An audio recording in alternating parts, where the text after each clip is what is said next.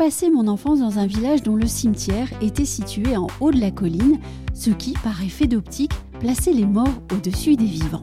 Cela ne m'a jamais dérangé, peut-être parce que j'en avais l'habitude, mais je conçois que vivre près d'un cimetière n'est pas chose aisée pour tout le monde.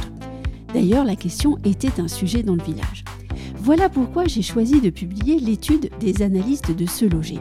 Cette étude décrypte quelques données, par exemple celle selon laquelle la vue sur un cimetière représente bien un frein à l'achat ou à la location d'un bien immobilier pour plus d'un Français sur deux.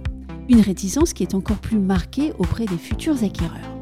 Dans le même temps, cette étude interroge ce qu'on appelle l'effet cimetière. Quel est l'effet de la présence d'un cimetière à proximité sur les prix? La réponse est celle-ci. Sur près de la moitié des abords des cimetières étudiés, les prix sont moins élevés par rapport à la moyenne du quartier, que ce soit pour les maisons ou pour les appartements. Alors si vous souhaitez lire cette étude en intégralité et donc avoir beaucoup plus de détails, et cette étude est vraiment très intéressante, vous pouvez vous rendre sur le site internet des ondes de Limo. Et quant à nous, on se retrouve très bientôt pour un nouvel épisode de Newsroom.